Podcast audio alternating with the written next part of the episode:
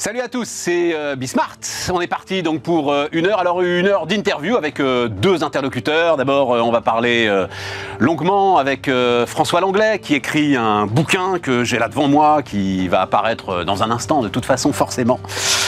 Rien ne va, ce qui est quand même le, grand gimmick quand même de François depuis maintenant un bon moment, sauf que là il rajoute un mais, il nous dit sur la première page que le bouquin est un livre optimiste. Bon, on va en parler. Non, après, au fond, le, fond du bouquin, c'est que François, mais on va raconter ça, hein, euh, a l'impression, a le sentiment, euh, démontre qu'une parenthèse libérale se referme avec euh, McDonald's au debout de. Je trouve que l'image est formidable.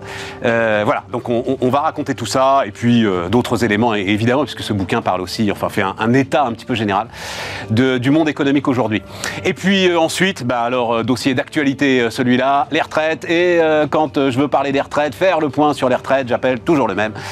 Emmanuel Grimaud, qui a beaucoup de choses à nous raconter, notamment sur l'emploi des seniors. Lui, vraiment, alors, il martèle, il dit, mais c'est la plus grosse fake news qui qui empoisonne le débat sur les retraites, cette idée que la moitié de ceux qui prennent leur retraite sont au chômage. C'est faux, archi faux, démontré par tous les chiffres, c'est 14% à peu près. Et, ça fausse tout le débat derrière. Débat qui pourrait être intéressant et qui, j'espère, sera intéressant. Allez, c'est parti, c'est Bismart.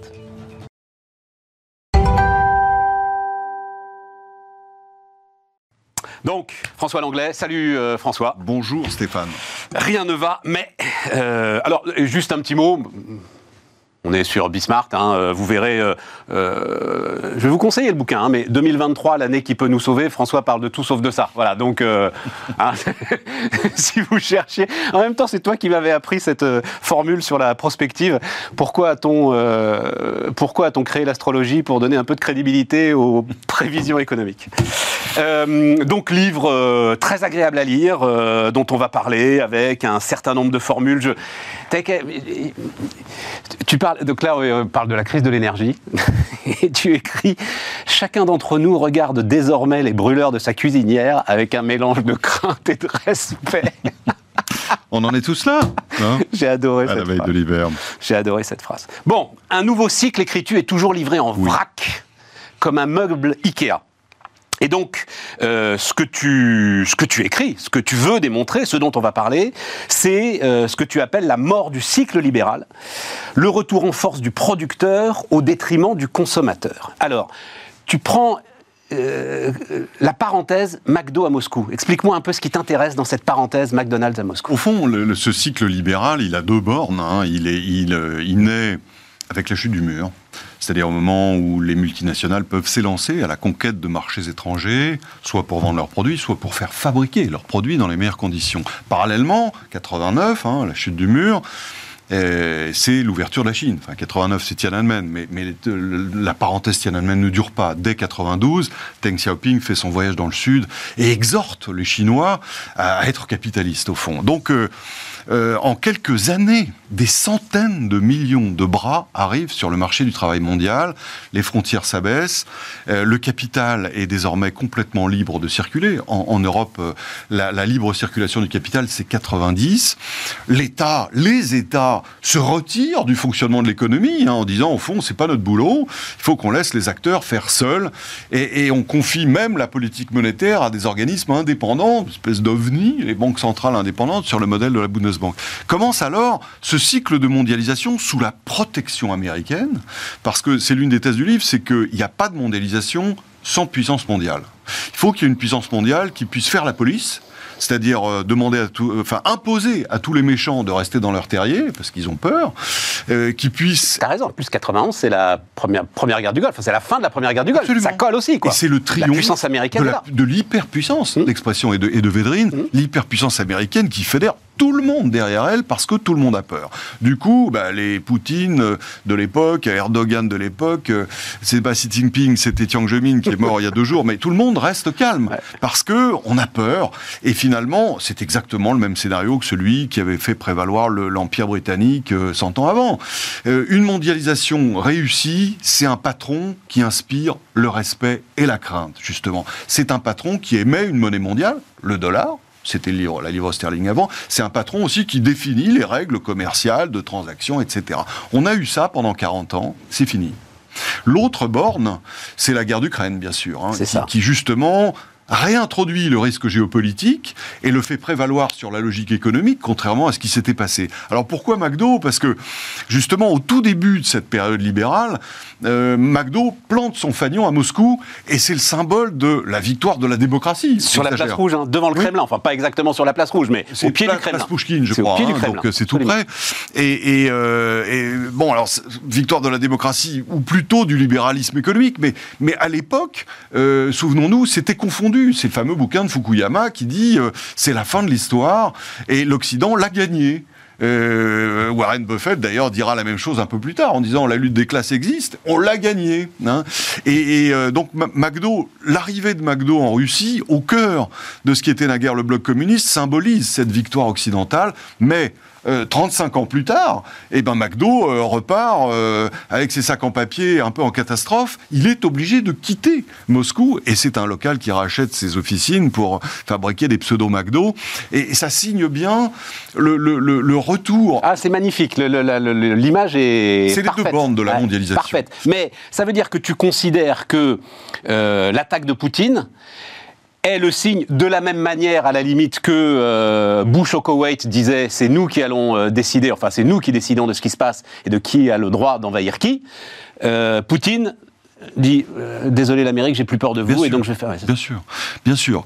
Là, en fait, dis à un moment, peut-être si Trump était resté, il n'aurait pas osé le faire, etc. Voilà. Mais il y avait quelque chose de déliquescent. Quoi. Mais oui, je pense que au fond, le fait central, c'est pas la guerre d'Ukraine en tant que telle, c'est l'effacement américain. Et alors, c'est long, progressif, il y a des allers-retours, etc. Mais jamais Poutine n'aurait pris ce risque-là il y a 10 ou 15 ans. Ouais. Et de ce point de vue, le retrait calamiteux d'Afghanistan a été un signal. Tout comme l'a été euh, une phrase de Biden qui dit bah, Bien sûr, on n'ira pas combattre en Ukraine. Souviens-toi, il a dit Ouais, ça ju- juste avant le déclenchement des Tout hostilités. Bon, en gros, c'était permis de tuer. Et, et c'est la même chose avec le réveil d'Erdogan face à la Grèce, qui montre les dents face à la Grèce. C'est la même chose avec la radicalisation chinoise qu'on observe sur des tas de, de, de, de- de sujets économiques, politiques. On va en etc. parler largement de la Chine, parce que tu la connais parfaitement, donc on va en C'est parler. c'est la même chose avec les, les missiles de, de Kim. Euh, du, de Corée du Nord. Tout- tout- tous les huit jours, il tire un missile. Ouais, enfin, lui, il le faisait avant, il le fera après, il La est dans une autre dimension. La fréquence s'intensifie. Mais, mais bon, alors, euh, on dit déclin américain. En fait, l'Amérique est quand même encore là sur l'Ukraine, on le voit, etc. Au fond, le fait central, et on arrive à la Chine, c'est qu'il y a un contre-pouvoir qui, en termes de, de, de volume dans l'économie mondiale, c'est la Chine. Et du coup, mécaniquement, ça fait que euh, tous les méchants, là, le- le- le- on les a vus d'ailleurs, hein, réunis par Xi Jinping, c'était un peu la réunion du spectre. Oui, hein. c'était où En Azerbaïdjan Oui, ou je sais pas où là à Samarcande. Oui. Ah, C'était à Samarcande. Et, et, euh, et c'était bon, on les, on- ils, ils se, maintenant ils se, Réunion du spectre. ils se sentent pousser des ailes parce qu'ils disent bah oui euh, là James Bond il est un peu euh, down donc euh, on Il y est, va. il est down de, sa volonté ou il est down parce que euh, économiquement il peut Ah, plus assumer le truc, très etc. Eh, Je pense que le truc structurant, c'est quand même ce que Paul Kennedy, l'historien des empires, appelle la surexposition impériale. C'est-à-dire qu'au bout d'un moment, l'empire il est fatigué d'aller com- combattre aux confins, sa population ne veut plus y aller. Et puis le soubassement quand même de la puissance militaire et du désir de conquérir, c'est l'économie. Et de ce point de vue, bah, euh, la Chine est arrivée quand même hein, et se conquiert euh, sur les 30 dernières années une part du gâteau euh, substantielle. Ça ne se fait pas au détriment exclusif des États-Unis, mais quand même, le poids relatif des États-Unis dans l'économie mondiale, il a diminué, même si le pays est en croissance. Et là-dessus, euh, ce qui te donne raison, c'est que Biden. ne- J'ai appris récemment, là très récemment, que euh, la politique de la chaise vide à l'OMC, euh, dénoncée, organisée par Trump, reprise par Biden. Intégralement. Sans aucun Intégralement. problème. Ils n'ont jamais aimé ce truc-là. Voilà. Hein, Et au fond, ils l'ont, ils l'ont supporté à partir du moment Et donc c'est quoi l'idée? C'est l'idée ils se sont dit à un moment, euh, les Chinois vont finir par nous manger la laine sur le dos et nous tailler des croupiers. De ce point de vue, le- le- l'apport de Trump a été majeur. On l'oublie. Mais, mais c'est lui. Obama, euh, le premier mandat, c'était, souviens-toi, le G2. C'est le condominium mondial, on va gérer la crise de 2008-2009, etc. Ça n'a pas tenu, ça n'a aucun sens. Et C'était encore les billevesées de ce qu'on appelait la Chine-Amérique. Euh, comme dit euh, Neil Ferguson, la Chine-Amérique, c'est chimérique. Ça n'existe pas. Ah magnifique. Et, et, Du fait de qui Du fait de qui François? Du fait des Chinois ou du fait des des Américains intérêts euh, divergents. Qui seront forcément Et de divergents. toute façon, il y a une loi fondamentale pour les individus, comme pour les sociétés, comme pour les pays. Plus vous êtes euh, successful, moins vous êtes tolérant vis-à-vis des autres. Et, et plus l'interdépendance est vécue comme une dépendance, donc de façon difficile. Et cette logique, on l'a vu se développer au deuxième mandat d'Obama. Obama n'a pas osé prendre le taureau par les cornes sur ce sujet comme sur tous les autres. sur tous les autres. Et, et donc, il a fait la- ce qu'il appelait la stratégie du pivot asiatique en, se- en- en essayant de contrer, sans le dire, la puissance chinoise. Bon, c'était au fond euh, justement essayer de ceinturer un taureau, euh, euh, alors que c'est- pas. Enfin, je veux dire, il faut euh, des banderilles, quoi. hein. Et Trump est Allez arrivé. voir un film fantastique où ils le font qui s'appelle Asbestas. C'est des chevaux qu'ils essayent de ceinturer. Extraordinaire. Tu as parfaitement raison. Mais Trump est arrivé avec sa naïveté, ses foucades, ses bêtises, etc. Mais il a pointé le droit sur le problème stratégique clé. Et, et il a pris deux fronts en disant stop, c'est fini. Et on a dit bah oui, c'est parce qu'il est cinglé. Non, c'est parce qu'il a vu les choses. Et la meilleure preuve, c'est que Biden fait la même chose de façon probablement plus intelligente d'ailleurs. Mais, mais c'est Trump qui a euh, marqué le, le- le- le véritable coup d'arrêt à, à cette, euh, à ces faux semblants d'amitié Et donc, tu dis que cette fatigue des empires correspond en fait, tu écris, à une fatigue de la mondialisation, Oui. comme si les peuples étaient fatigués de la liberté et de ses inconvénients. Bien sûr. Belle je phrase. pense que je pense que c'est manifeste depuis depuis une quinzaine d'années en fait depuis la crise financière qui à mon sens a ouvert cette période de transition et, et- et on, s'approche probablement de la fin. C'est pour ça que je reste assez optimiste. Je pense qu'on en a fait l'essentiel.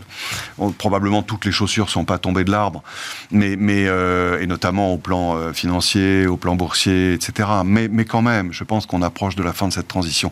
Oui, la fatigue de la mondialisation. Au fond, enfin, pardon de dire une banalité, mais Vas-y, vas-y, vas-y. euh, on voit bien qu'elle a des, excès, des, des- des- des- des effets très différenciés en termes de revenus sur les populations. Sur la le, le fragment le plus qualifié, elle offre des possibilités de carrière et d'enrichissement considérables. Tout à fait. Considérables. Tout à fait. Et à l'inverse, sur le- le- le- la moitié euh, moins qualifiée, ça a exercé une pression très forte, soit sur les salaires dans les pays avec des marchés du travail sans réglementation, ou le, et, et soit sur l'emploi dans des pays comme la France où il y a un SMIC, mais qui en ne protège pas. Ça a quand même fait sortir de la pauvreté euh, 2 Oui. milliards d'individus, on est d'accord, euh, François bien sûr, Voilà. bien sûr.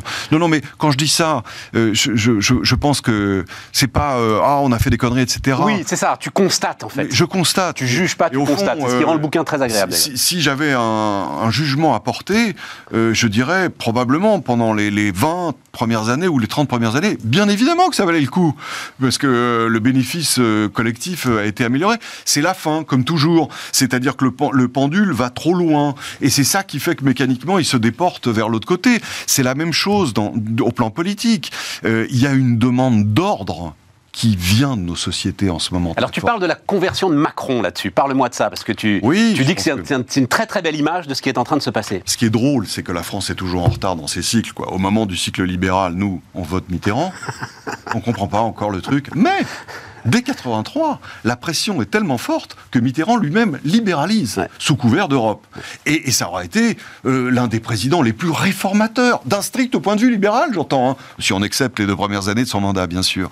Mais entre 83... Tout le monde dit, tous les chefs d'entreprise que je croise, etc., disent Pierre Bérégovoy est le ministre le plus libéral qu'a eu la France depuis sûr, euh. Troisième République. Béret, et puis, et puis après, euh, le, le- le- le gouvernement Chirac. hein. Bah, c'est Chirac 86 et Béret, il vient après Edith Cresson, je crois, c'est ça, hein, c'est 93. ça. Donc euh, ce- cette période-là, euh, gauche et droite d'ailleurs, hein, en alternance euh, quasi mécanique, euh, est une période de transformation du pays considérable, sous la poussée du libéralisme que nous récusons au départ, mais qu'on accepte. Et en 2017, il se passe exactement l'inverse. Le monde entier devient protectionniste. Nous, on vote pour le gars le plus libéral qui dit start-up nation. On comprend pas non plus.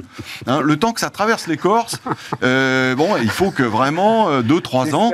T'es sévère parce que à ce moment-là, il y a un appel d'air quand même, il y a un changement de génération un peu partout en Europe. Bon, Merkel Oui. fatigue, mais on le voit en Espagne, on le voit Oui. en Italie, on le voit. Il y a- enfin, il y, a un mouvement, quoi. Voilà. C'est vrai, Qui, changement de d'ailleurs, génération, Stéphane, mais, mais pas pour être libéral. Hein. Pas pour être libéral. En Espagne, c'est Ouais, ouais, très clair. Portugal, Non, non c'est très clair, très clair, très En. Italie, c'est très confus, mais c'est difficilement lisible. mais et, et je pense qu'effectivement, on voit aujourd'hui Macron euh, faire son 83 à l'envers. Euh, C'est-à-dire euh, nous chanter les vertus quand il, crie- il, il, il- exalte les vertus du protectionnisme européen. Il y a trois jours, donc Ouais. il y a 15 jours dans les échos. Ouais. Moi, je m'en réjouis. Hein. Ouais. Mais, mais euh, c'est quelque chose qu'il n'aurait évidemment pas dit il y a 4 ou 5 ans. Alors, Après, avec Macron, la question c'est au fond jusqu'où y croit-il lui-même Comme d'ailleurs c'était la question avec Mitterrand. hein.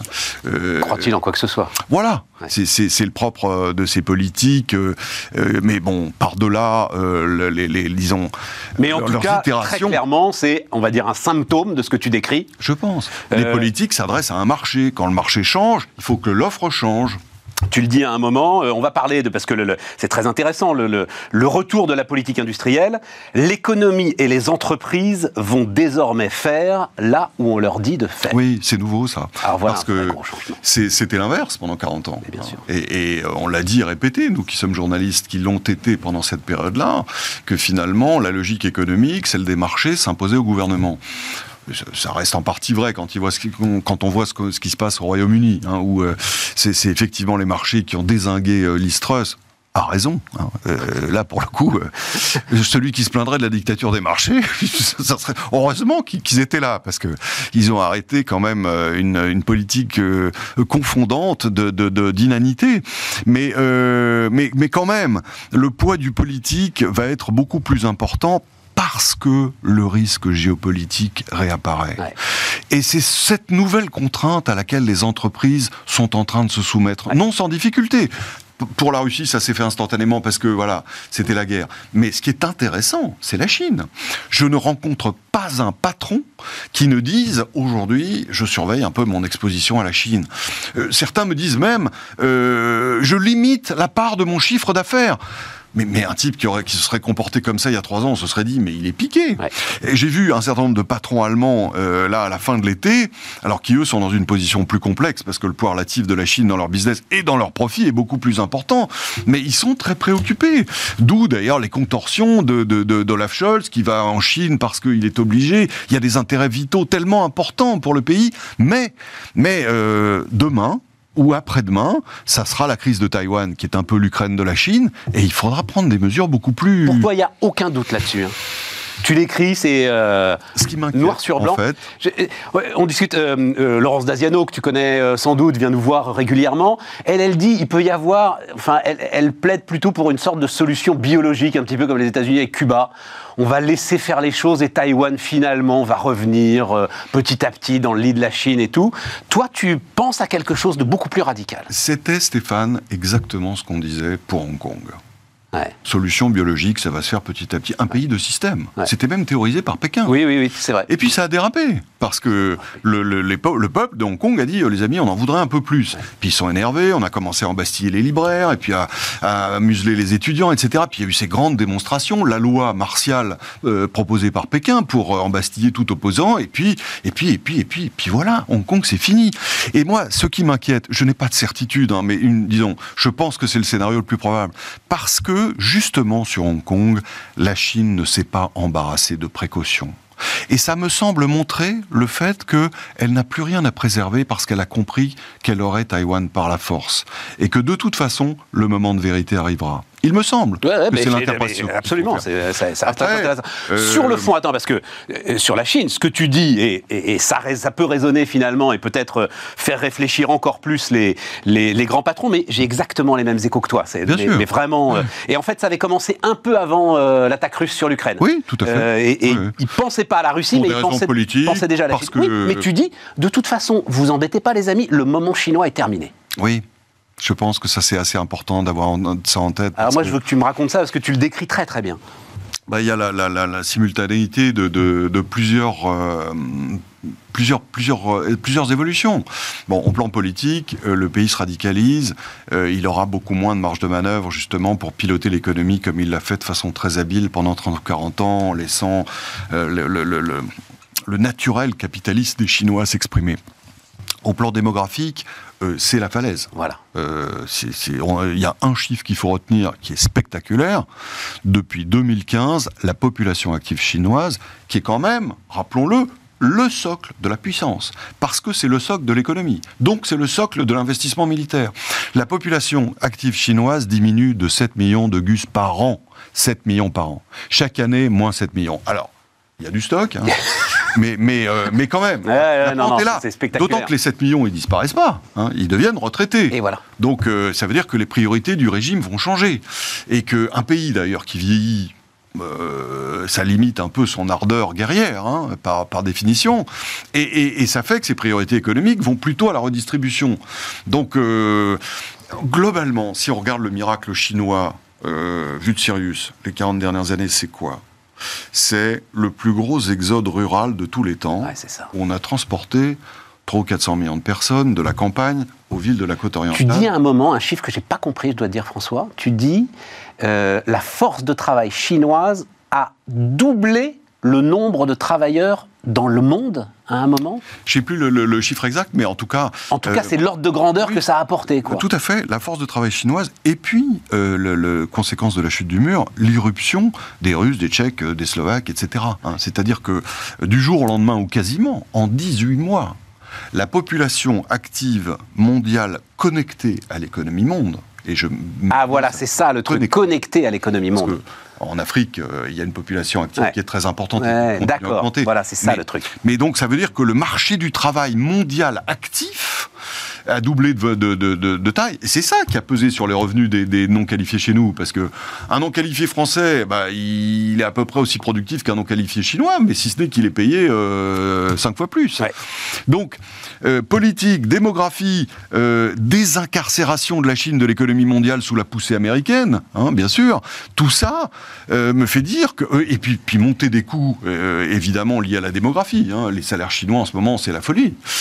Tout ça me fait dire que le, le- le- l'âge d'or industriel de la Chine, c'est fini. D'autres arrivent. hein. Et, et c'est ah oui non mais tu dis alors c'est parce que le, le- le passage est, euh, euh, est assez formidable c'est-à-dire que c'était donc le moteur effectivement qui permettait la mondialisation Oui. libérale tu dis il y en aura pas d'autres t'expliques pourquoi mais il faut quand même que les gens aillent lire le bouquin donc on va pas tout dire non plus t'expliques pourquoi l'Inde euh, n'a aucune chance et à un moment tu dis le, le grand avantage de la Chine dans la course au développement était d'être passé par 30 années de communisme brutal et obtus qui a méthodiquement éradiqué le féodalisme qui, pré- qui prévalait euh, avant sans compter l'amélioration extraordinaire des conditions sanitaires que seul un régime autoritaire pouvait réussir en une seule génération, et ce que l'égalité homme-femme, Ah, unique en Asie, Ouais. qui a permis d'installer les femmes chefs d'entreprise ou responsables d'administration. C'est vrai, moi j'ai connu ça. Quand j'habitais en Chine il y a 35 ans, j'étais sidéré. Euh, on voyait des, des femmes patronnes à peu près partout. Alors le, le paradoxe, c'est que maintenant ça a un peu disparu parce que ce fameux féodalisme, il est revenu sous la poussée capitaliste. Et, et- et Ah ouais. on revoit les structures traditionnelles se reconstruire. Pas exactement comme elles étaient, mais, mais on n'est plus euh, dans l'égalitarisme communiste. Mais c'est vrai que ça constitue un socle incroyable pour le décollage chinois. Et Teng, quand il fait son discours le 18 décembre 1978 dans l'Assemblée euh, du Parti communiste, etc., pour dire, euh, en gros, on va y aller, il hérite d'un pays qui est exsangue d'un certain côté au plan politique, avec des dizaines de millions de victimes, la révolution culturelle, etc., la bande des quatre. Mais au moins, il y a ça. Il y a un hôpital à tous les quartiers, euh, de, de- à tous les coins de rue. Et puis, il y a des écoles qui marchent. Donc, euh, tout le monde sait lire et écrire. Sur un, un- un pays de, je sais plus combien il y avait de centaines de millions d'habitants à l'époque. Et tu crois pas que ça peut, pardon de le dire comme ça, mais juste mal tourner? C'est possible. C'est tout à fait possible. Là, C'est les fait statistiques, notamment sur le Ouais. chômage des jeunes, sont quand même assez inquiétantes. C'est tout à fait Euh, possible. Puis le, le- le- le- le bourgeonnement qu'on voit, là, là, justement l'erreur du zéro Covid, qui est au fond euh, causée par euh, l'inefficacité du vaccin. hein. Absolument. Et et, et là-dessus, on s'est trompé. Moi, le premier, sur la- l'analyse de la première phase. C'est vrai que moi, j'étais très admiratif de la façon dont ils ont géré le truc. C'était autoritaire, etc. Mais enfin, euh, 4000 morts seulement quand nous, on était euh, confinés, 100 000. etc. Euh, la réalité, c'est que euh, le confinement en tant que tel n'est pas une solution. Il ne l'est que pour patienter pour avoir le vaccin. Entre parenthèses, merci qui? Merci Trump, encore une fois. hein. ouais, bien sûr. C'est lui qui Et merci l'Amérique, ouais, bien sûr. et, et, euh, donc, euh, eux n'ont pas eu ça, mais, mais c'est possible que ça finisse mal. Enfin, que ça tourne mal. euh. Bon, en tout cas, ce que tu dis, et, et c'est là où le, le cycle aussi nous concerne, nous, directement. D'ailleurs, enfin, je, je rapprochais, je voulais l'apporter, et puis j'ai euh, oublié, je voulais euh, apporter le bouquin de Tesmar et Landier, euh, le bouquin dont on a parlé, nous, hein, ensemble, l'année dernière, sur le prix de nos valeurs. Et, et si Tesmar et Landier reconnaissent une erreur des économistes, c'est justement ce rapport entre le consommateur et le producteur.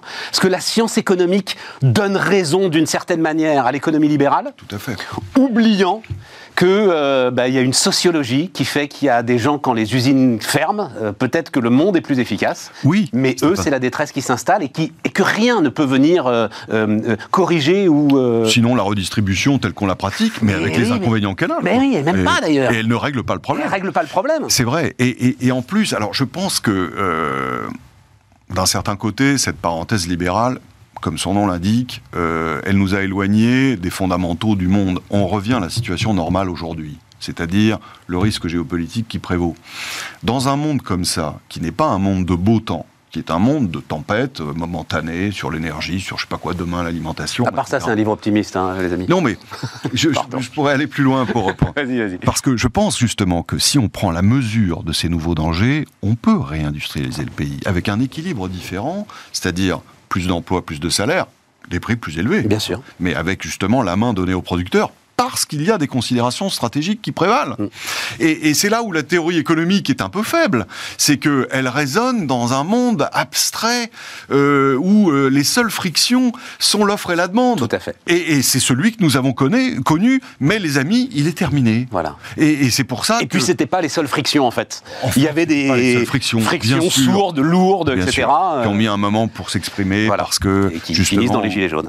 bien sûr. Ouais, tout à fait. Et, et dans un monde où le- la considération, la, contrainte politique revient à fond, ben la loi de l'offre et la demande, euh, c'est euh, pour le coup, il n'y a plus de gaz, quoi. hein. Euh, Il n'y a plus de gaz, peut-être il n'y a plus de bouffe, il n'y a plus de santé, il n'y a pas de vaccin. La loi de l'offre et la demande avec les vaccins, c'est le plus gros qui prend la première caisse, et puis les autres, ben C'est là où François, on, a encore un petit peu, mais on va vers le. C'est là où j'ai du mal à trouver l'optimisme dans ton truc. C'est-à-dire que un point quand même, un point euh, dont je veux parler avec toi, c'est le truc que tu, tu ne digéreras jamais, c'est l'euro. oui, Ça, tu- ça, ça, là- là-dessus, t'es constant depuis que je te connais. c'est vrai. L'euro est une ânerie.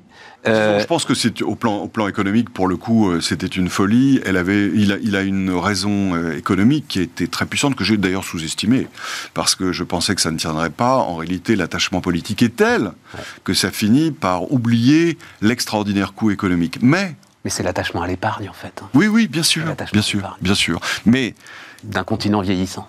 Exactement. Je, je ne pourrais pas mieux dire. C'est en quelques mots exactement ce que je pense.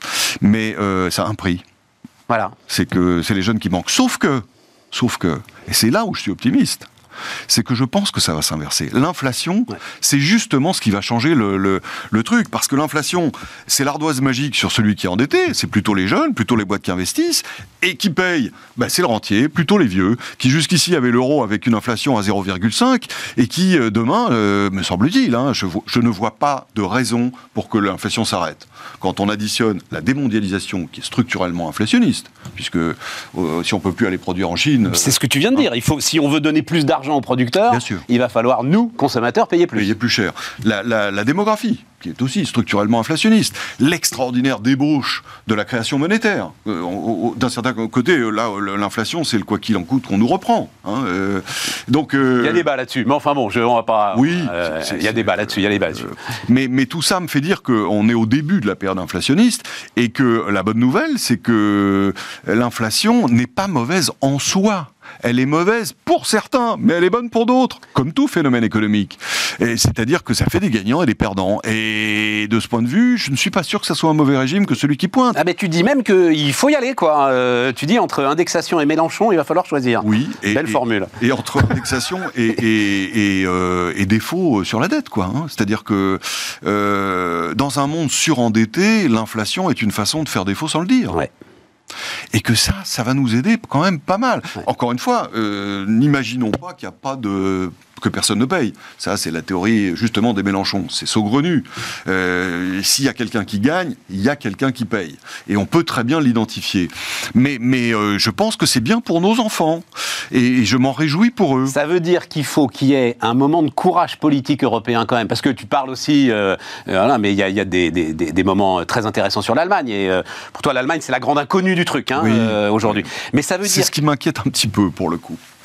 Parce Parce, que, que, parce qu'une Allemagne prospère était une amie, une alliée, elle a même euh, accepté, en gros, de payer pour nous. C'est là où il faut nuancer le jugement sur l'euro. Ah oui, si oui, la France ne fait. fait, ne fait pas faillite, c'est parce que nous avons la garantie allemande. Hein.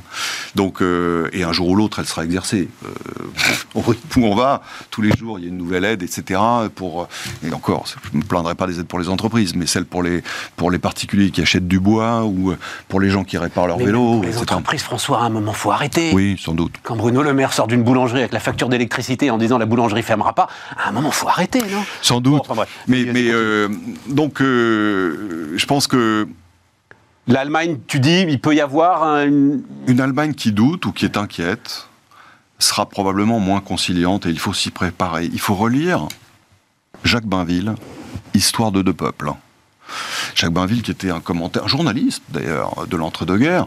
Alors, l'extrême droite monarchiste, euh, extrême droite monarchiste, mais un esprit pénétrant et qui fait l'analyse des relations entre la France et l'Allemagne depuis euh, euh, le traité de Westphalie, quoi, euh, 1640, et, et on voit bien les déterminants fondamentaux. Et, et- et, euh, jusqu'ici, nous avons réussi. Alors, c'est la vertu de l'euro aussi. Il faut que je l'admette, moi qui en suis, qui suis un opposant. Ça, pour le coup, ça a ceinturé le taureau hein, aussi. Et ça nous, ça- je suis Oui, pas- oui, totalement. Je suis pas sûr que ça nous ait, nous, euh, aidé à nous réformer. euh, Quoi qu'on en pensait, au contraire, ça nous a plutôt déresponsabilisés. Mais, mais au moins, ça a permis d'aligner tout le monde sur un objectif commun.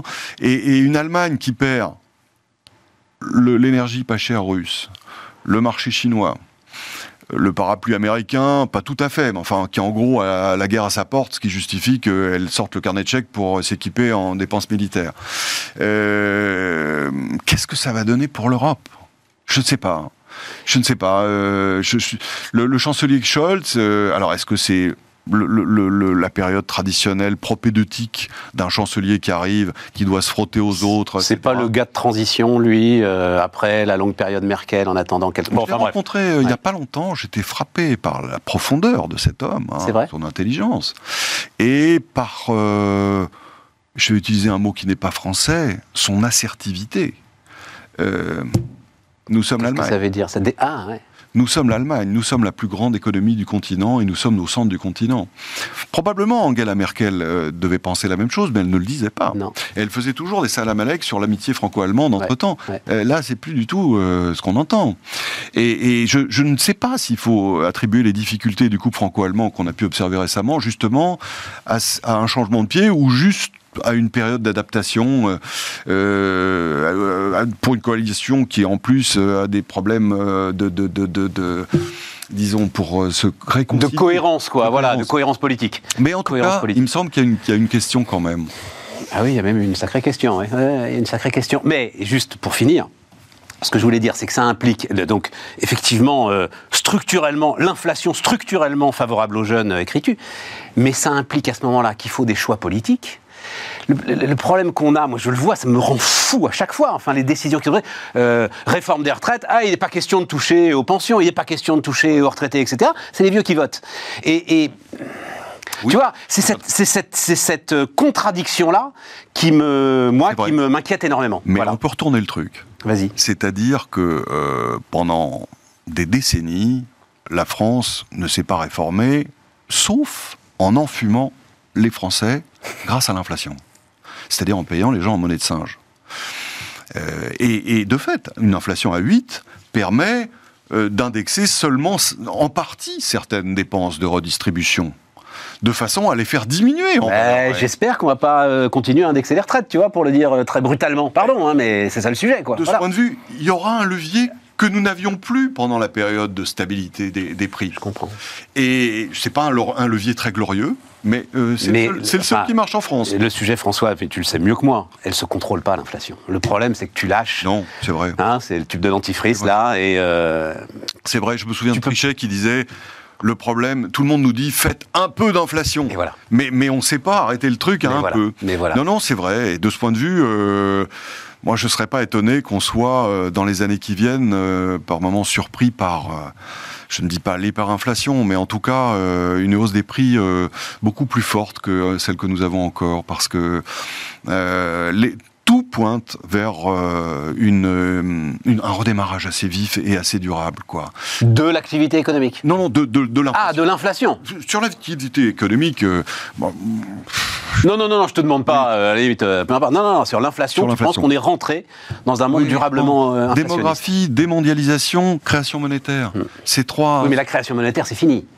Ah, pour combien de temps? On a pris goût, hein? Euh, à la moindre difficulté. Elles sont pas moindres en plus. hein. Le Covid, la crise énergétique, on y va. Euh, je, je- je vais voir, on va voir ce que donne l'expérience britannique, qui, qui met quand même alors, dis 55 donc, milliards. Si on a, si on a deux concerts, euh, l'inflation et donc euh, l'indexation généralisée et la création monétaire qui continue, là, effectivement, on n'a plus de dette, là, là, on est tranquille. Ça va être la chose. Ça. Mais, mais on n'y est pas du tout. Enfin, je, là, je parle. C'est Philippe de Sertine qui en parle très très bien. Qui dit nous n'avons absolument plus le mindset. Moi, je discute avec notamment, mais tu le fais aussi. C'est très intéressant sur des cercles pricing ou sur des sur des vendeurs, etc. C'est rappeler des gars des années 80 sur Oui. mais comment on faisait pour passer trois hausses de prix ou quatre hausses de prix oui. dans l'année. Plus personne ne sait. Mais le suis- client se sent insulté. le- le- Enfin, c'est très très fort. J'ai reçu un mail, là, euh, la semaine dernière, de la société de téléalarme qui s'occupe de ma maison. C'est un abonnement assez modeste, tous les mois, etc. Puis je reçois un mail, euh, cher monsieur, machin, on augmente nos prix, ça m'étonne pas, mais euh, on vous conseille de lire la clause euh, 19 euh, alinéa B. Je me reporte sur le truc. Désormais, les prix de cette entreprise sont indexés sur l'évolution des prix tous les 1er janvier. Ah, dis donc. Donc ça commence tels qu'ils sont mesurés par l'INSEE. oui, Ouais. oui, ils disent d'ailleurs c'est l'IPC de l'INSEE, l'indice des prix à la consommation, et si jamais il disparaît, on en prendra un autre. Et ça commence. Ouais. Euh, on, on voit que hum, on est parti pour l'indexation. Aujourd'hui, les salaires du privé ne le sont pas encore. Du moins, des salaires des gens qui sont en place. Ceux qui changent de boulot, euh, il y a de fait une, une, une augmentation. euh, Oui, mais ceux-là, c'était déjà les gagnants de la mondialisation, ceux qui changent de boulot. Donc Non, parce que Stéphane, ce qui change, c'est qu'aujourd'hui, ceux qui voient leur salaire le plus augmenter, c'est les non qualifiés. C'est ceux dont on a besoin de la présence physique. Parce que les autres, finalement, ils négocient un peu de télétravail et euh, l'é- l'équation se règle comme ça. Mais, euh, mais demain, je pense que les gagnants de demain, c'est plutôt les non qualifiés parce qu'on a besoin qu'ils soient là physiquement. Et que ça, ça vaut plus cher dans un monde où justement on est en pénurie et où il faut réorganiser les choses. Merci François. Merci Stéphane. Merci à vous. Euh, mais non, merci à vous. On continue, évidemment. On continue euh, Bismart et donc euh, le bouquin de François Langlais. Rien ne va, mais, mais l'inflation. L'inflation va peut-être nous apporter des solutions. On continue Bismart.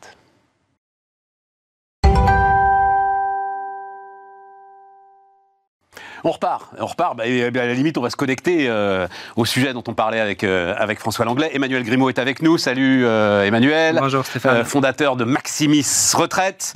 Tu et on en parlera d'ailleurs. hein, tu élabores notamment pour les grandes entreprises des plans de des plans de départ ou de gestion, on va dire ça comme ça, hein, D'accompagnement et d'aide à la décision. et d'aide à la décision de, de leur seigneur. C'est toi qui. Alors tu sais, c'est un chiffre que je répète sans arrêt. Ça doit être un des chiffres que je répète le plus souvent. Euh, notamment, euh, en fait, je, discutais, alors c'était euh, cercle RH, autour de la formation et autour de la nécessité. C'était, alors, mais je peux le dire, je peux les donner d'ailleurs, parce que les chiffres sont publics. Discussion très intéressante, que tu connais peut-être avec le patron de l'université d'Alstom, Alstom University. 20 millions d'euros de budget par an. 20 millions d'euros de budget par an, euh, Alstom University. Quelque chose, hein Ouais, ouais, c'est énorme. quelque chose. Et le gars expliquait, c'était absolument passionnant, il dit, en fait, euh, tout le monde parle de rétention, moi je crois qu'on se gourre.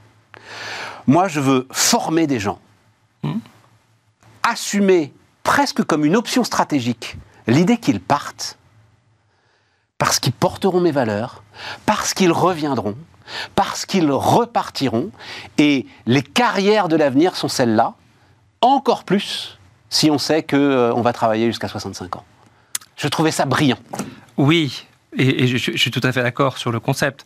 Mais lui, il est patron de l'université, donc la formation, c'est son, c'est sa raison Mais d'être. attends, c'est Alstom, hein, ça veut dire, c'est pas, tu vois, c'est pas Capgemini, y a de il y a de l'industrie là-dedans. Le hein. patron de la business unit, qui a eu quelqu'un qu'il a bien formé pendant deux ans, deux ans et demi, et qui effectivement, au bout de deux ans et demi, s'en va. euh, ça l'amuse beaucoup moins. Sauf si, parce que ça fait partie du truc, ce patron de business unit, il est intéressé à ce qu'il y ait du mouvement dans ses effectifs. Ouais. Sauf si le- l'entreprise décide, et c'est pour ça qu'on parle d'option stratégique, que une BU figée pendant 3, 4, 5 ans, eh ben c'est pas bien. Voilà. Et le manager a pas bien fait son boulot. La fluidité, de toute façon, de l'emploi, et ce qu'on a d'ailleurs en ce moment avec la possibilité de donner sa démission, ce qu'on ne faisait pas il y a 5 ans ou 10 ans, et de retrouver un job le lendemain, c'est de toute façon effectivement bénéfique pour tout le monde. On est- Exactement. On est d'accord là-dessus. Exactement. Et donc il y a ce nouveau concept, je vais arrêter, on va parler des retraites, mais ce nouveau concept, alors nouveau peut-être pas pour toi, il est nouveau pour moi, je l'ai découvert récemment, d'offboarding. C'est-à-dire, Hmm. au moment où tu intègres le gars, eh ben, tu discutes déjà avec lui des conditions dans lesquelles il pourra partir. Absolument. Absolument. C'est une réflexion euh, Passionnante. très long terme et, et globale. Et peut-être que toi, en tant que patron de boîte, tu as en tête aussi, parce que toi, tu as Nous, besoin on de haut essaye de les garder longtemps besoin de toi, possible, t'essayes mais- de les garder. Mais toi, tu- Et il reste, et il reste. Et parce qu'ils ont une expertise aussi, ils développent une expertise euh, très particulière. Bon. Donc, euh, indexation euh, des retraites, là, euh, on en parlait avec, avec François Langlais. Tu me dis, t'inquiète pas pour l'indexation des retraites. Bah si, je m'inquiète, c'est- c'est c'est- c'est bien ce qui se passe aujourd'hui. C'est quand même une priorité donnée aux retraités. Oui, mais tu t'inquiétais en disant ça va, ça va coûter trop cher, etc. L'Arco-Agirc a augmenté là au 1er novembre les retraites de 5,12%. Donc on est très loin de nos 7% d'inflation. Rappelons quand même que dans les dix dernières années, l'Arco-Agirc a désindexé, je crois, sur euh, 7 des dix dernières années. Alors qu'on avait quand même un petit pourcent d'inflation. Alors qu'on avait euh, désindexé en dessous de l'inflation, en dessous de augmenté l'inflation. moins que l'inflation. Ouais. Euh, ce qui explique d'ailleurs en- partie l'amélioration fulgurante des comptes de l'Agir, qui est à 4 milliards d'euros d'excédent l'année dernière, je rappelle quand même. Le- la hausse de la masse salariale, la base de cotisation, donc la Ouais. COS, les chiffres de la COS. Sur les six premiers mois de l'année, on n'a pas encore les chiffres de, septembre, sur les, six mois de la- sur les six premiers mois de l'année, c'est plus 11,5 11,5% par rapport à l'année dernière. C'est plus 9,5% par rapport au quatrième trimestre de 2019. Donc, ça veut déjà, dire qu'en donnant 5,4, la Carco, en fait, se garde 5%. on peut voir ça comme ça. Et Ouais, dans les six donc premiers François a raison, c'est une très bonne nouvelle. Dans les six premiers mois de l'année, on n'a pas eu encore l'effet des augmentations inflation dont on a commencé à parler vraiment justement à la fin du printemps, pendant l'été, où les, les boîtes ont dit, où les grandes entreprises ont dit je vais augmenter de 5%. Ouais, Donc c'est on- je- c'est 11,100. Donc le, le Q3 et Q4, septembre et décembre, auront, à mon avis, des augmentations de masse salariale, donc de base de cotisation, donc de rentrée de cotisation pour la maladie, pour la Sécu maladie, c'est très bien, mais également pour les retraites qui vont être très significatives. Alors attention. et Non, accessoirement, non, non, non, mais il faut juste préciser. Euh, masse salariale, tu as raison, c'est le chiffre. Euh, la baisse du chômage, évidemment, il n'y a pas que des augmentations de salaire. Il y a aussi Ah la non, non, baisse ça, du y- ça y chômage. Bah, c'est le taux d'emploi. Oui, oui, bien sûr. C'est la traduction. Non, non, parce que les, les gens peuvent se dire, mais enfin, bon Dieu, qui a été augmenté de 11%, 11%, Non, personne, personne. Hein, c'est, c'est les 6-7% d'augmentation, 8% pour La le hausse SMIC. du taux d'emploi, plus la hausse du taux les d'emploi. augmentations, Voilà, voilà. plus effectivement les gens qui changent de job, comme vous évoquiez tout à l'heure. Je passe d'un employeur à l'autre, je, je fais une petite culbute. Mais en tout cas, la base est quand même très, très, très, très solide. Ce qui, euh, d'une certaine manière, je sais que tu n'es pas chaud avec la borne d'âge. Mais ce que tu viens de dire là, plaide en faveur de la borne d'âge. C'est-à-dire, et là, il faut vraiment bien, euh, on en discute ensemble hein, assez souvent, euh, mesdames, messieurs, mais l'idée, quand euh, Elisabeth Borne dit, comme elle l'a dit là au milieu de la semaine, la réforme des retraites ne servira pas à payer autre chose que les retraites. D'une certaine manière, elle ment par omission.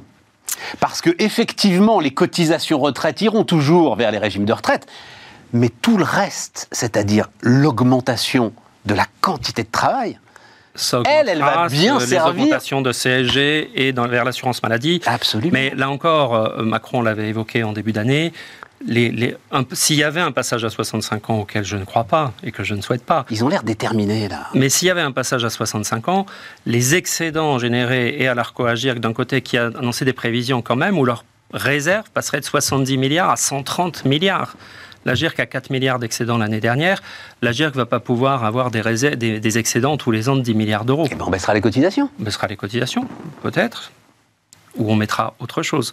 Et on peut imaginer un transfert des allocations vieillesse vers effectivement maladie ou dépendance. Et ça, je Et du côté de la CNAP, du côté du, du grand régime de retraite, c'est quoi le- le- les effets d'une borne d'âge à 65 ans? Parce que tu amènes un on- chiffre, on toi, sur- que je ne revois nulle part. Tu dis, c'est un gain de 30 milliards d'euros par an. Sur la totalité, c'est 12 milliards pour la CNAV et 30 milliards. La, la CNAV, c'est un tiers des retraites versées en France.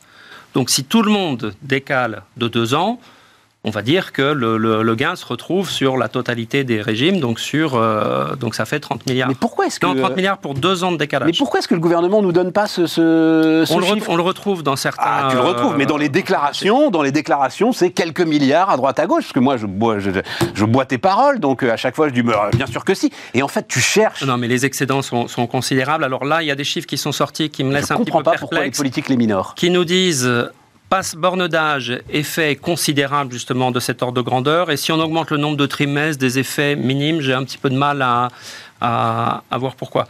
Tu dis ils ont l'air déterminés. Oui, c'est vrai, quoique il y a toujours cette petite musique qui est de dire on est prêt à négocier. Il y a quand même quelque chose qui a changé en six mois. Il y a six mois, on avait le MEDEF qui nous disait c'est 65 ans ou rien, et les Républicains qui depuis euh, 10 ans nous disent c'est 65 ans ou rien. Dans une interview il y a un mois, Geoffroy Roux de Bézieux a dit finalement la borne d'âge, c'est pas vraiment le sujet. Ce qui compte, c'est l'âge effectif moyen de départ, qui est déjà à 63 ans et 4 mois dans le privé. Ouais.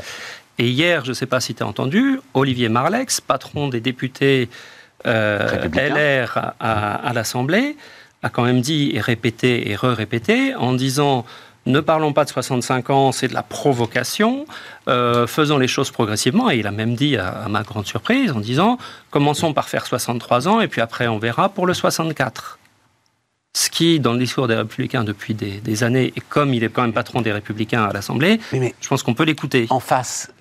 Oui, parce qu'il il, il- il Donc va si- avoir besoin d'eux pour euh, faire voter son, Bah, son si, texte le, final. si, si le Ça, MEDEF est d'accord pour l'âge moyen, là, non, mais le MEDEF, enfin laissons de côté le MEDEF, En ils sont 2023. illisibles en ce moment, les gars. En 2023, on va encore rajouter trois mois d'activité nécessaire.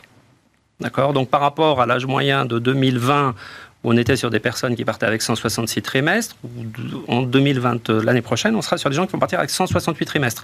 Chaque année, les gens ont commencé à travailler un petit peu plus tard. Donc l'âge moyen effectif de départ, se décale. Oui, et tu dis d'ailleurs, dans une étude, en fait, euh, ça va bien. C'est-à-dire que ça, ne correspond pas à un effort que font euh, les salariés. Ils sont à peu près satisfaits, tous très majoritairement. hein. L'adresse- très, très majoritairement. 82%, c'est l'adresse. Et l'adresse, c'est pas une étude faite dans la rue. hein. L'adresse, elle questionne les personnes qui viennent de signer leur départ à la retraite. C'est quoi, direction La direction des études statistiques de la sécurité sociale, c'est passionnant, c'est très très sérieux comme organisme. Leurs études, vraiment, je te les recommande. Tous les soirs, tu te Le fais une petite étude de Ah, mais l'adresse. j'adorerais, j'adorerais. Non, non, c'est vachement intéressant. Et donc, effectivement, ils ont 82% des gens qui disent on est content de notre date de départ. En fait, il y en a 67 qui disent on est parti au bon âge. Il y en a 17% qui disent on est parti trop tôt, on aurait voulu travailler plus longtemps. Et on a 18% qui disent on est parti trop tard. Ce ce qu'on n'a pas dans cette étude, c'est à quel âge sont partis les 18% Est-ce que ces 18%, c'est ceux qui sont partis à 66-67 ou pas Je- je- je- Oui, J'espère mais avoir les... alors, borne d'âge, Emmanuel. et mê- et même chose, on avait en 2003 67%, je crois, des Français qui disaient qu'ils ne voulaient pas partir après 67 ans. On est tombé à un chiffre dérisoire aujourd'hui, après 60 ans, pardon. Oui, parce que 67. Non, non, après ça. 60 ans. Ouais. Et aujourd'hui, c'est plus du tout remis en cause, le, le 60 ans par les Français. Donc, Euh, euh, Borne d'âge. Euh, Moi, ce qu'on me dit, c'est borne d'âge, c'est une efficacité bien plus forte parce que ça déclenche dans toutes les entreprises oui. euh, l'idée qu'il faut se mettre en ordre de bataille pour garder les gars, les employés, travailler leur employabilité. Tu devrais être ravi de ça d'ailleurs, parce que tout le monde appelle à ce moment-là Maximis Retraite en disant comment on fait quoi? Deux choses, mais de toute façon, Et donc il- tu, de toute rem- façon, ils nous appellent dans un remplis- cas comme dans l'autre. Tu remplis les caisses de la sécurité sociale, c'est quand même ça le sujet. Deux choses. La, la première, c'est effectivement euh, l'égalité. En ce moment, il y a la baguette à l'UNESCO, donc on entend des, boulets- des boulangers toute la journée dans les médias. Hier, il y en a un qui disait j'ai commencé à bosser à 15 ans. Mais évidemment qu'il s'arrête lui. Bah, pas forcément. Carrière longue. Mais non, si, mais non, s'il a du si, chômage, il a du chômage, il s'arrête pas en carrière longue aujourd'hui. Moi, je- on est en train de travailler sur des fermetures d'usines où les gars, parce qu'ils ont fait deux ans de chômage dans leur vie, peuvent pas partir en carrière longue. Alors qu'on a, des- alors qu'on a des- alors qu'on a des cas de sup. Euh, Donc problème d'égalité, ok. donc, donc ça, c'est la première chose. Euh, et j'ai oublié la deuxième. Ah, bon bah tant pis. Parce que moi, c'était le, le- le gain pour l'ensemble des finances publiques. C'est ça le sujet. C'est ton chiffre de 1,5 million. Tu dis, Ah oui, en deux- gros, tu dis c'est 1,5 million de seniors Donc, la borne d'âge à 65 ans, c'est un million et demi de seniors qui devraient partir, qui ne partiront pas. Qui restent en plus dans les boîtes et qu'il faut occuper. Qui- et qu'il faut occuper, mais ils vont bosser enfin, Emmanuel. Dans tu dis certaines que ça va coûter combien 37 ou Non, 40 non, non, non, milliards non, non, d'entreprises 80 milliards d'euros 80 par milliards. Mais an. ils vont produire Alors, enfin ces mais ça dépend des secteurs. Ça dépend des secteurs. Et là encore, c'est le côté 35 heures où on dit on fait la même chose pour tout le monde. Mais non, parce qu'il y a des secteurs dans lesquels on a effectivement des besoins, café, hôtel, restaurant. Et dans les restaurants, ils seront très contents que les gens bossent trois ans de plus, il n'y a pas de problème. Il y a des secteurs y compris dans l'automobile ou autre, où aujourd'hui, euh, ça va être plus compliqué de garder les gens trois ans de plus. Mais et, et- il- et on le sait très bien. L'automobile manque de... Tout le monde manque de bras. Tous les secteurs Pas, manquent de pas dans bras. tous les métiers. Dans, dans une même boîte, Allez, tu dans, vas une, ouais, dans une mais- même boîte, tu as des gens, tu as, tu as des métiers. C'est marginal sur sur, le marché lesquels du tu- travail, ça, Emmanuel. Non. Je te pose non, la non, question. ça, non, non, non, non, ça reste encore. euh, mais c'est c'est effectivement essentiellement dans les grandes entreprises. C'est les grandes entreprises qui ont le plus de mal à garder leurs seniors. Et on est bien d'accord, s'il y a un âge à 65 ans, mécaniquement, dans le, dans, dans, dans, le mode de pensée, on va dire bah tiens, je mets quelqu'un en formation à 59 Exactement. alors qu'aujourd'hui, là-dessus, je suis tout à fait d'accord. C'est un des défauts, c'est-à-dire qu'on on n'est pas encore dans la culture en France de comment on s'organise. Et il y a un autre sujet, c'est qu'aujourd'hui, on a beaucoup de boîtes qui nous disent ah ben machin, on va virer les, les, les, les- les plus âgés parce qu'ils seront plus âgés, ils coûtent plus cher, etc. Mais aujourd'hui, il y a plein de gens qui, à 59 ans, ou 60 ou 62, sont tout à fait prêts à changer de vie. Ils ont payé la maison, ils ont les enfants qui ont fini leurs études, ils n'ont plus des besoins énormes, ils n'ont pas envie de prendre l'avion quatre fois par semaine, même si on le prend moins maintenant, et ils seraient peut-être tout à fait d'accord à réduire, alors ça peut passer par la réduction du temps de travail, à, à avoir à, à gagner moins que ce qu'ils gagnaient quand ils avaient 52, et avoir un rythme plus, plus humain, plus agréable, et, et- et un job différent. Mais ça, les boîtes françaises ne savent pas faire. Sauf si, Et on doit bim, l'apprendre. tu dis c'est 65 ans. Et là, tu n'as plus le choix. Et donc là, tu es bien obligé d'organiser ça. si on passait à 65 ans, ça entraînerait une vague massive de temps partiel, d'aménagement, de, de temps de travail et autres. Et malheureusement, je crains que dans certaines boîtes, ça entraîne quand même des plans de départ un peu, un peu brutaux. Alors, tordre le cou, ah, je le disais en sommaire, c'est sans doute l'une des plus grosses fake news du débat public. Oui. C'est euh, la moitié des salariés partant à la retraite sont au chômage. Alors, on va voir un, un graphe que tu m'as envoyé. Sorti de l'adresse aussi, euh, celui-là? Oui, INSEE, je crois. INSEE. Alors, raconte-moi un peu, ces lignes bleues, ces lignes jaunes. Alors, en fait, le, donc, ce qui est répété en permanence, et en particulier dès qu'il y a un débat sur la retraite, on nous dit mais c'est ridicule, à quoi bon passer l'âge, euh, faire travailler les gens jusqu'à 65 ans, puisque de toute façon, la moitié sont au chômage avant de partir à la retraite. D'où vient cette, euh, cette, cette idée reçue et ce, ce- ce serpent de mer? Ouais. En fait, on parle toujours du taux d'emploi des 55-64 ans. Déjà, c'est une mauvaise chose. Il faut parler, on le voit très bien sur le graphique, il faut parler du taux d'emploi des 55-59 et des 60-64. Le taux d'emploi des 55-59, c'est les lignes bleues sur la première partie du graphique. C'est, il, est, il est bon en France. Il est à peu près au même niveau que les autres pays d'Europe et accessoirement, il, il s'améliore. Le taux d'emploi C'est vrai qu'on voit que ça décroche à 60 ans. après 60 ans, Là, vous voyez sur le graphique, le premier vrai gros décrochage, c'est 60 ans. Absolument. Et c'est quoi ce qui est en jaune? Ben, En jaune, c'est les retraités. Donc, notre taux d'emploi en France est plus bas entre 60 et 64 ans parce que les gens sont à la retraite.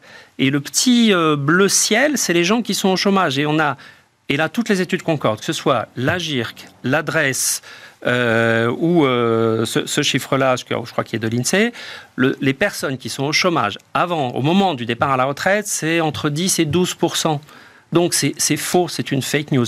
Oui, Mais je le taux d'emploi est bas parce qu'il y a 70% qui, à 62 ans, avant leur la fin de leur 62e année, 70% des Français sont déjà partis à la retraite dont les carrières longues, dont les régimes spéciaux qui partent beaucoup plus tôt.